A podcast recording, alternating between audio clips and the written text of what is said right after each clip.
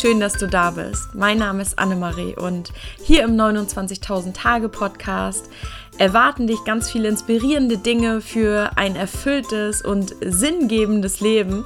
Und wenn ich nicht alleine gerade über verschiedene Dinge spreche, die mich bewegen, dann spreche ich mit inspirierenden Gästen und ich habe auch diesmal wieder jemanden ähm, am Start und freue mich sehr, sehr, sehr, dass das geklappt hat. Ich spreche in dieser Episode mit Julia, die auf Bali lebt und vorher ein, sage ich mal, ganz normales äh, Angestelltenverhältnis in Deutschland hatte und wie es eben dazu gekommen ist, dass sie nach Bali gegangen ist und womit sie da so ein bisschen zu kämpfen hatte, das besprechen wir in dieser Episode. Neu wird sein, dass diese Episode geteilt ist. Das heißt, es erwarten dich äh, jetzt erstmal die ersten so 25 Minuten des Interviews ähm, und wir sprechen eben über den Weg von Julia und im zweiten Teil, den ich dann anschließend online stellen werde, ähm, sprechen wir dann darüber, wie ihr Leben jetzt auf Bali aussieht und wie sie es geschafft hat, sich dort ein Business aufzubauen und an welchen Projekten sie gerade arbeitet, um eben auch anderen Menschen, die ein solches Leben führen möchten, dabei zu helfen, das eben zu erreichen.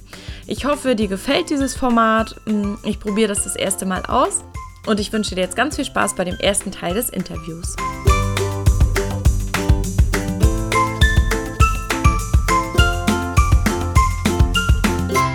Ich begrüße heute die Julia, die äh, ganz spontan sich eigentlich bereit erklärt hat, ähm, im Podcast, im 29.000 Tage Podcast zu Gast zu sein. Und ich freue mich total, dass das geklappt hat, weil Julia nämlich ähm, auf Bali lebt und wir jetzt hoffen, dass die Internetverbindung gerade klappt und auch hält das Gespräch über. Ähm, Julia ist 35, sie ist als virtuelle Assistentin selbstständig und ist sozusagen digitale Nomadin, lebt, wie gesagt, auf Bali und ähm, arbeitet dort an Projekten, um eben anderen Menschen auch so ein bisschen den Einstieg ähm, in das Leben der digitalen Nomaden zu ermöglichen, also den beruflichen Einstieg. Ähm, ja, ich freue mich, Julia, dass es geklappt hat. Herzlich willkommen äh, beim 29.000 Tage Podcast. Hallo und sonnige Grüße aus oh, Bali. Wunderschön. Ich möchte auch gerne in Bali sein. Ich bin aber gerade in Polen ähm, und hier schneit es gerade, aber bei dir sind wahrscheinlich 30 Grad und Sonnenschein. Ach, wir haben 29 Grad, übertreibt Oh, sorry. ähm, ja, cool. Also, voll spannend, Julia. Und äh, mich interessiert bei meinen Interviewgästen ja auch immer, ähm, wie sie dahin gekommen sind, wie sie die Entscheidung einfach getroffen haben.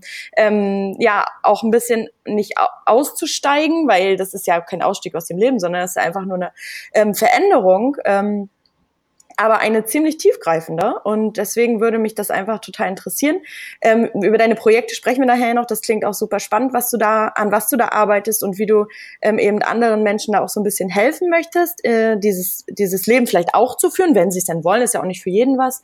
Ähm, aber vielleicht kannst du mal so erzählen, ja, wie du so aufgewachsen, wo du herkommst aus in Deutschland und wie du da so aufgewachsen bist, wie du so mit deinem Umfeld, wie das so damals war in der Schule, ob du damals danach wissen wolltest, was du was du so machen wolltest und so und genau Ausbildung. Naja, so ein bisschen den Weg beschreibst. Das wäre ganz cool. Mhm. Ja, ja, sehr gerne.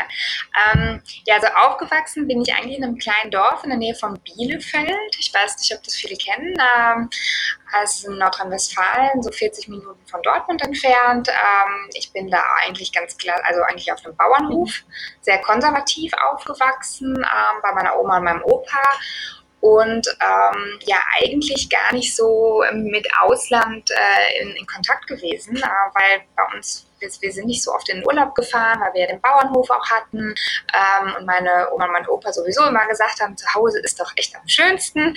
und ja, ich bin damals eigentlich so wirklich einen klassischen Weg gegangen. Ich habe die Realschule bei uns im Dorf besucht, ich habe dann eine Ausbildung zur Industriekauffrau gemacht und habe dann anschließend auch noch in dem Beruf gearbeitet. Ähm, aber ich habe dann schon immer so ein bisschen gemerkt, irgendwie ist, ist bei mir noch was drin. Ich konnte das aber noch nicht so, so greifen.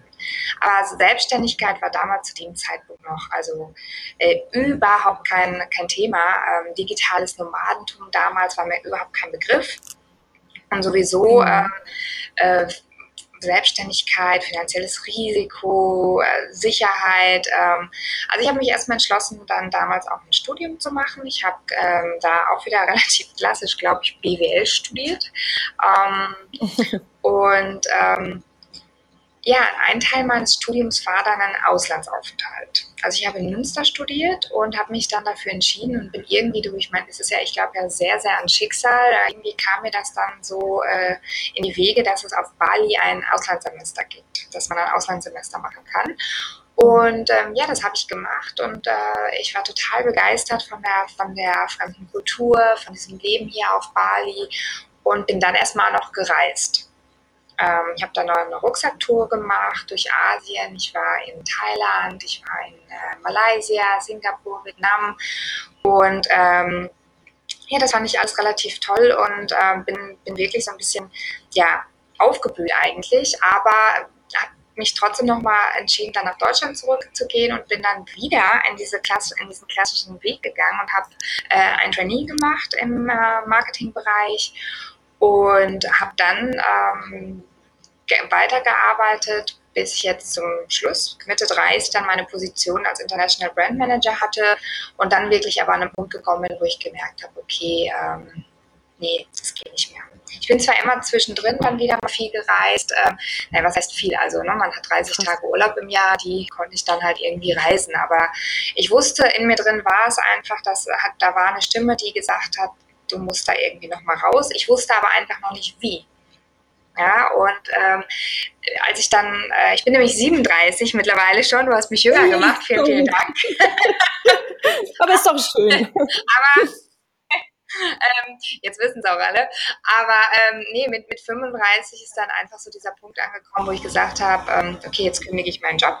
Mhm. Äh, dadurch, dass es bei mir mal so drinne schon war, ähm, ich aber so diesen Sicherheitsweg irgendwie, äh, frag mich nicht, warum gehen wollte, äh, hatte ich mir aber immer Geld zur Seite gelegt und hatte mir da was angespart und wollte dann eigentlich einfach nur eine Auszeit mehr nehmen ich wollte einfach wieder, ich, ich habe mich einfach irgendwie so ein bisschen verloren gefühlt. Mir hat mein Job zwar super, super viel Spaß gemacht, aber ähm, mir hat irgendwas gesagt, nee, ähm, geh, äh, geh nach Bali und find einfach mal wieder zu dir und, und, und überleg dir, was du eigentlich willst, weil ich wusste, mein Traumleben sieht eigentlich ganz anders aus. Ich habe ähm, super, super viel gearbeitet. Ich hatte, zwar, ne, ich hatte eine tolle Wohnung, ich hatte viel Geld, ich hatte ein Firmenwagen, Handy, ich bin geschäftlich immer viel gereist, aber ich war halt einfach nicht glücklich.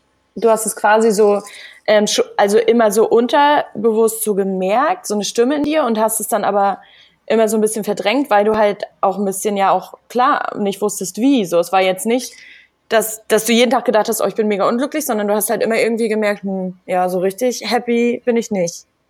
Genau, also ich wusste, es muss sich irgendwie was ändern, aber ich wusste einfach noch nicht wie, weil ich kannte mhm. dieses digitale Nomadentum auch noch gar nicht. Und das Schöne ist ja, dass sich die Arbeit, dass sich die Arbeitswelt jetzt auch ändert. Man spricht ja auch von Arbeit 4.0, mhm. dass sich die Werte, die Werte ändern. Die Leute sind nicht mehr so karriereorientiert, die denken nicht mehr nur an ihren Lebenslauf, sondern da sind andere Werte einfach viel, viel wichtiger.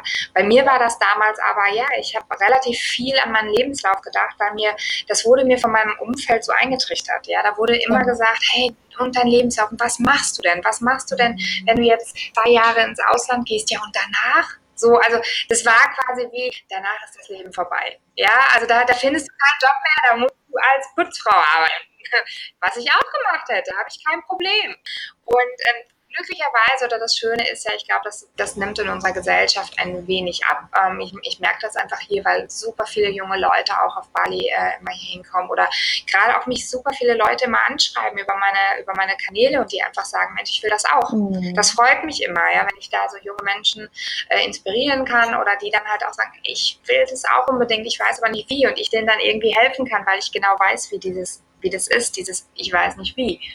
Ähm, ja, und so war das bei mir damals. Ähm, und hier auf Bali letztendlich habe ich dann dieses digitale Nomadentum äh, richtig kennengelernt und habe dann halt gesagt, hey, das ist genau das Richtige für mich. Das ist das, worauf ich eigentlich immer gewartet habe, was ich gesucht habe für mich. Und ja, so ist quasi aus meiner geplanten sechsmonatigen Auszeit mein neues Leben entstanden. Ja, krass. Und du bist jetzt seit zwei Jahren auf Bali. Genau, ich bin jetzt seit fast zwei Jahren auf Bali. Genau. Ja, krass. Und äh, da hätten wir uns ja echt auch sehen können, ne? Weil ich war ja im Januar ja, auch. Schade. ja, echt schade. Ähm, aber was mich interessieren würde, wie hast du das dann damals so gemacht? Also vom festen Job, cooler Wohnung, viel Geld, sag ich mal, wie du es vorhin gesagt hast, ähm, dann zu sagen, okay, ich kündige jetzt hier alles und das ähm, ist ja auch einfach, sag ich mal, in der Theorie, aber in der Praxis ist es dann doch ein bisschen, sag ich mal, schwerer, wenn man ja schon doch ein paar Sachen hat und und ja auch Familie und Freunde hat. Wie, wie ist das denn so gelaufen? Also musstest du da auch, natürlich musstest du auch, also da brauche ich gar nicht fragen, weil es ist bestimmt so gewesen, ähm, dass man sich selber mit, mich, mit sich ja auch beschäftigen muss, mit seinem Mindset und, und äh, mit den Einstellungen, weil äh, ganz viele sagen bestimmt, naja, du, ne, so wie du vorhin schon gesagt hast, was kommt denn danach? Und du kannst doch jetzt nicht und das macht doch mhm. keiner, du bist doch verrückt. also sowas, äh, glaube ich, hast du bestimmt auch schon gehört und kannst dir mal ein bisschen erzählen, wie, wie das bei dir so war damals, um diesen Ausstieg quasi einfach zu schaffen oder dir eben das andere Leben dann dich frei zu machen in Deutschland für das neue Leben sozusagen. Ja, natürlich. Also ich hatte mir über die Jahre ähm, mit 35, da kommt ein bisschen was zusammen. Ich bin mit äh, 23 ausgezogen von zu Hause und äh, du, kannst, ja. du glaubst gar nicht, was sich da alles angesammelt hat, ja, also an, an, an Sachen in meiner Wohnung. Ich bin zum Glück schon ein paar Mal wieder umgezogen in der Zeit und habe dann immer irgendwie was ähm, wieder verkauft und ähm, aber ich glaube, es ist halt ganz, ganz viel bei uns ähm, heute, dass wir einfach unglaublich viele Möglichkeiten mittlerweile haben. Ähm, ich habe das hier auch auf Bali eigentlich speziell auch gemerkt. Die Indonesier, ähm, die haben es ja sehr, sehr schwer auch mit dem Visa. Das heißt, für die Indonesier gibt es letztendlich eigentlich nur Indonesien. Ja. ja? Und äh, wie glücklich wir uns eigentlich schätzen können, uns steht die Welt offen. Ja. Das muss man sich mal überlegen. Ja, uns steht die Welt offen. Wir können, also die Deutschen, das ist das äh, habe ich jetzt letztens noch gelesen, wir sind diejenigen mit, der, mit dem glücklichsten Passport eigentlich, also mit dem glücklichsten Reisepass, weil, weil wir schnell überall ein Visum bekommen. Ähm, mhm. Aber ich glaube, diese Möglichkeiten können einen auch einschränken, können einen auch überfordern. Und bei uns ist es ja letztendlich auch so, das habe ich mich auch schon oft gefragt, äh, ob, das, ob das dann bei mir so war. Ähm, wir, wir, wir leben oft so in unserer Routine drin. Wir sind Gewohnheit. Wir Deutschen sind, glaube ich, relativ, äh, ge, relativ Gewohnheitstiere. Ich habe das immer gemerkt, wenn ich, wenn ich auf Reisen war. Auf den Reisen war ich immer total motiviert und habe gesagt, boah, ich, ich will mehr reisen und ich will mehr Zeit für mich haben mhm. und ich, ich muss was ändern und ich will was ändern. Ja, dann war ich in Deutschland wieder und dann war ich eigentlich relativ schnell wieder in meinem kleinen Hamsterrad drin und auch total happy eigentlich dann, ja. Ähm, weil ich finde, mhm. das, das ist ja auch immer so das Wichtigste, dass man, das war für mich immer ganz, ganz wichtig, da habe ich immer versucht, wirklich auch in mich ähm, reinzuhorchen. Ähm, viele nehmen Unglücklichsein einfach in Kauf. Ja, sie möchten gerne und sie träumen und ja. ähm, da bleiben Träume aber auch nur Träume, weil sie sich da irgendwie nicht trauen, weil ein Traumleben, das ist bei mir halt auch so gewesen, bedeutet halt einfach auch Veränderung.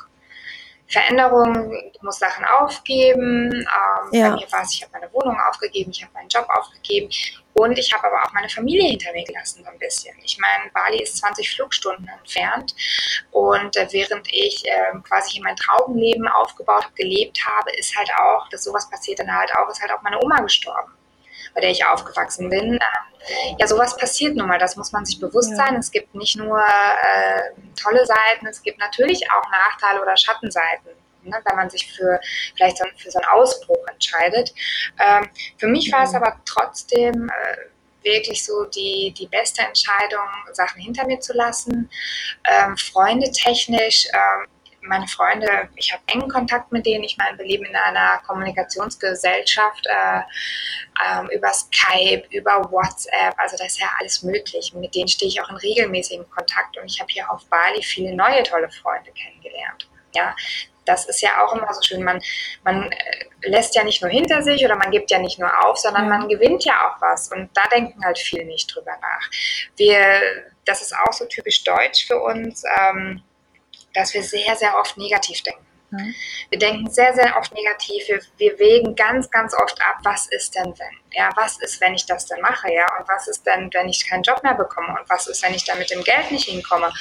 Und was ist, wenn ich krank werde? Anstatt sich einfach mal zu überlegen, ja, aber was sind denn, was, Meine das Benefits, sind die ganz ne? tollen, ja, die ganz tollen neuen Inspirationen, ja. die ich dann erlebe und die tollen Abenteuer, die ich erlebe. Aber wir denken zuerst an das Negative. Ähm, ich war zum Glück, ich weiß gar nicht, ich muss ehrlich gestehen, ich weiß gar nicht, wo ich das her habe, dass ich noch nie wirklich so war.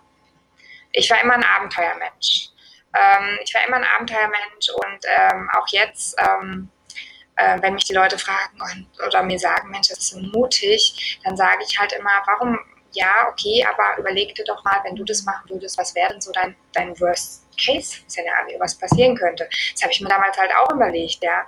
Ähm, und ich meine, wir kommen aus Deutschland, wir leben in einem ja. Sozialstaat, der einen immer wieder auffängt. Und ich habe auch gesagt, und wenn ich dann nach Deutschland zurückkomme und ich Kellnern gehe, da habe ich überhaupt kein Problem mit. Ich bin aber auch nicht so materiell orientiert. Also für mich sind andere Sachen wichtiger als jetzt so materielle Statussachen. Das war ich früher in meinem Job auch. Ich habe super, super viel Geld ähm, für Klamotten ausgegeben, obwohl ich das eigentlich gar nicht bin, was ja auch schon witzig dann ist. Also wie viel Geld ich für Klamotten ausgegeben habe. Ja, ja, Wahnsinn, ne? Wie die, wie die Gesellschaft einen da auch so ein bisschen prägt, ne? Und ähm, man so auch von den Medien und von den Freunden, sag ich mal, oder Familie, da auch einfach so reingepresst wird, und irgendwann durch irgendwas, sag ich mal, wacht man so ein bisschen auf und, ja. und denkt so, äh, warte mal, irgendwie, ähm, das jetzt im Schnelldurchlauf ist natürlich ein Prozess, aber dass man irgendwann ja. aufwacht und so denkt, äh, warte mal, will ich das eigentlich so, ne? Und dass man das dann ähm, irgendwie nochmal für sich hinterfragt. Ich habe das erst im Nachgang jetzt so überlegt, weil jetzt auf Bali, ich lebe sehr, sehr minimalistisch mittlerweile. Ähm, ich äh, ich laufe barfuß hier oft durch die Gegend. Ich muss aber auch sagen, ich habe meine Flipflops irgendwo verloren, aber ich finde es ganz angenehm barfuß.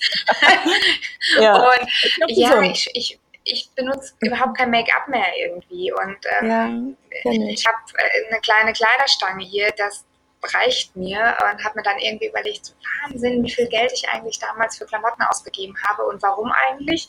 Und ich fand es so unglaublich befreiend, als ich alles verkauft habe. Also es fiel mir überhaupt nicht schwer, muss ich sagen. Das war so ähm, mein Start, weil ich, weil ich ja dann schon wusste, okay, hey, ich hatte mir dann ja schon mein, mein, mein Ziel oder mein, mein Abenteuer war ja schon geplant. Und das war einfach total toll und, und total befreiend, nicht mehr so viel zu haben und alles zu verkaufen und, und ja. Ja. Und ähm, wie war das so? Also du hast dann ja längere Zeit dann schon in deinem Job gemerkt, ah und so weiter und hast halt auch schon überlegt, wie du das machen kannst. So stelle ich mir das jetzt vor. Und, ähm, mhm. und wie war das dann, dass du auch wirklich äh, diesen Entschluss gefasst hast? Weil so mit Mitte 30, mitten im Leben, sage ich mal, ähm, die Freunde, also ich kenne das auch, ich bin 33 und die mhm. Freunde und, und so diese haben ja schon alle Familie und Haus. Also viele mhm. denken jetzt über genau. Haus bauen, Haus kaufen. Ne? Ja, ja. Und ähm, ich finde das auch nicht. Das ist auch immer schwierig, dann so den Grad dazu finden, ähm, wenn man daneben sitzt, weil ich will dann auch nicht sagen, dass das irgendwie schlecht ist oder irgendwie die ja, Augenbrauen so hochziehen, also, nur weil es nicht mein, mein Weg genau. ist. Aber es ist halt von den an, also man fühlt sich dann halt schon ein bisschen falsch so. Und dir ging es sicherlich auch so, dass du dann gesagt hast, okay, andere bauen ein Haus und ich verkaufe alles und gehe nach Bali und lebe halt mit einer Kleiderstange. ne? Also so, ja.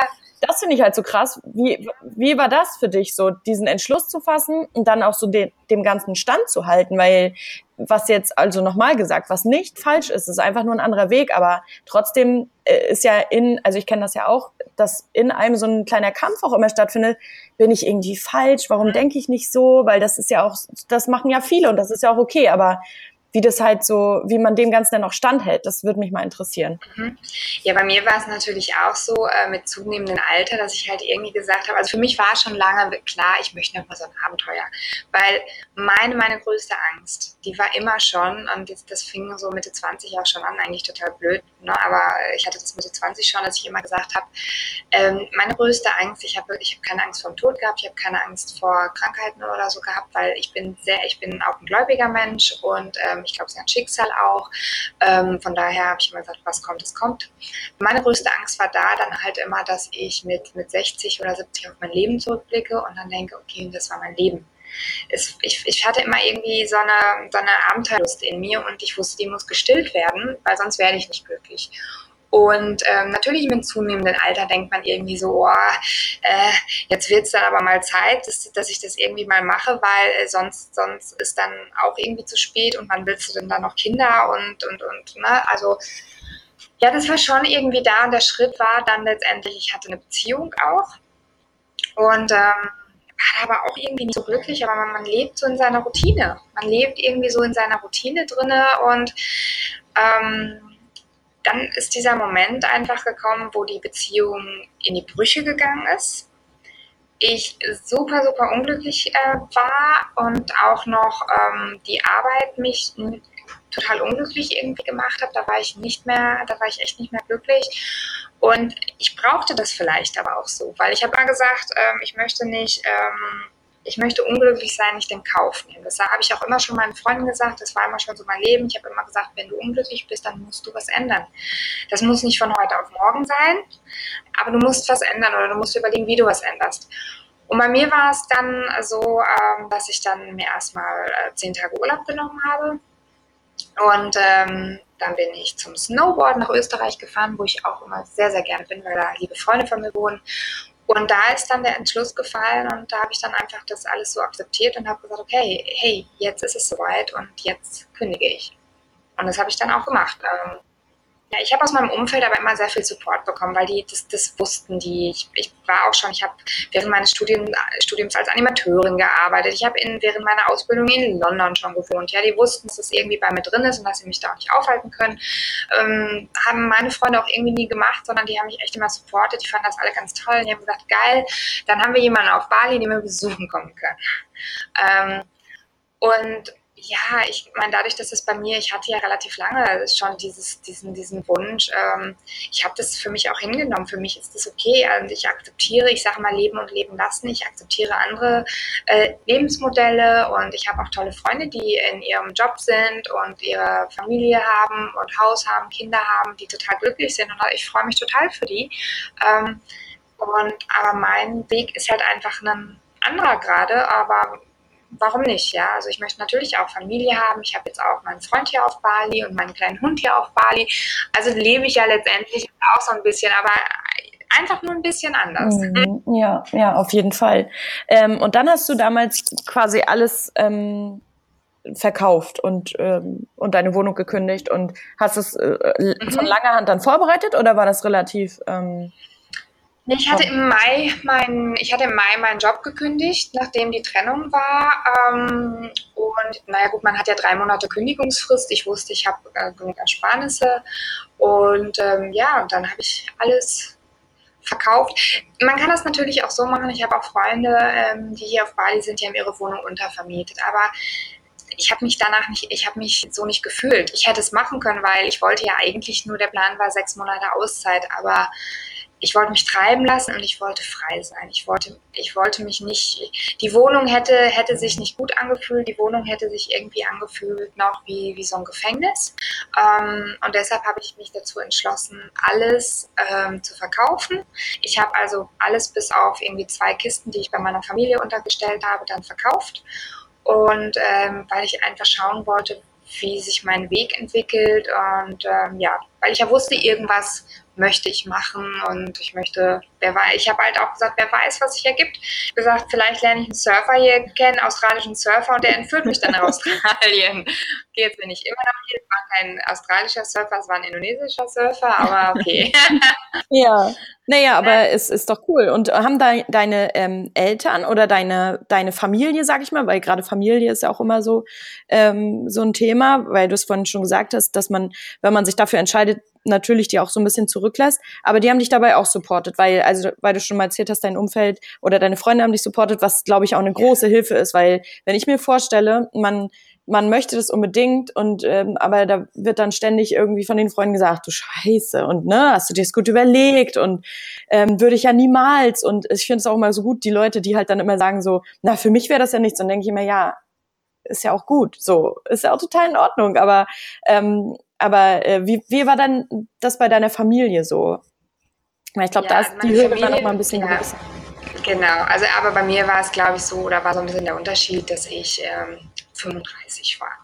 Ja, mhm. ich habe meinen Karriereweg, ich bin meinen Karriereweg gegangen. Ich glaube, es ist was anderes, wenn man mit 25, man hat vielleicht noch nicht die Berufserfahrung ja. oder noch nicht diese Karriere hingelegt.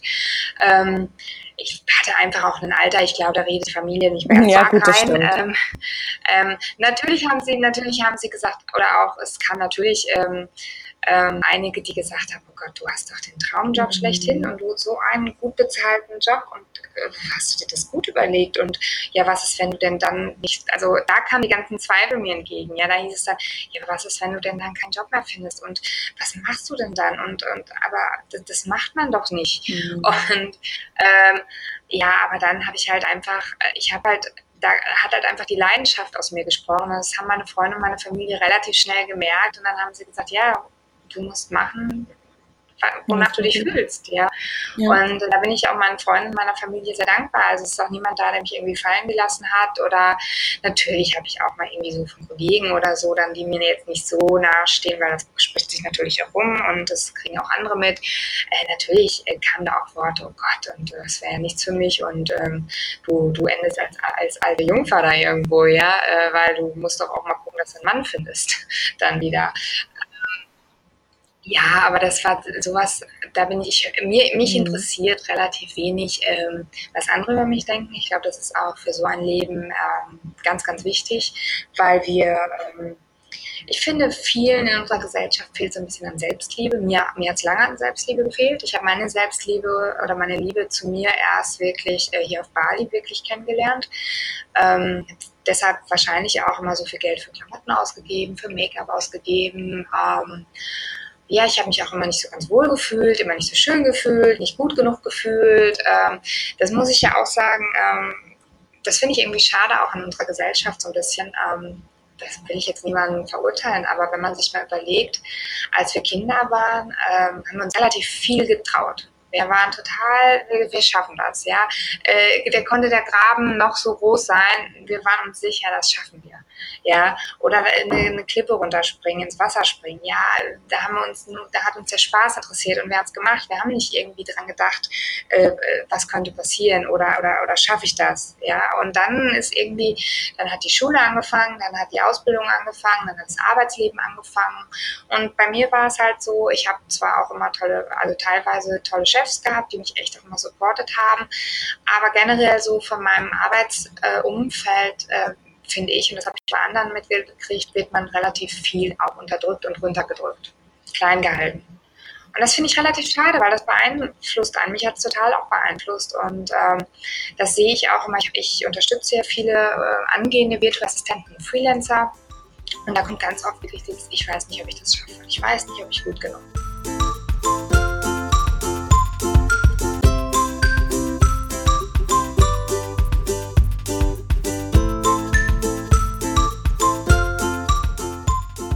Vielen, vielen Dank fürs Zuhören bis hierhin. Der zweite Teil vom Interview mit Julia erwartet dich in der nächsten Episode und da sprechen wir darüber, wie ihr Leben jetzt auf Bali aussieht und wie sie eben mit ihren Projekten anderen Menschen dabei hilft, dieses Leben auch zu führen, wenn sie es denn möchten. Wenn dir dieser Podcast gefällt, dann würde ich mich sehr über eine Bewertung bei iTunes freuen, denn dann erfahren noch mehr Menschen von dem Podcast und können ihn hören und genau, das würde mich unglaublich freuen. Vielen Dank fürs Zuhören und schalte auf jeden Fall beim zweiten Teil auch wieder ein. Bis dahin.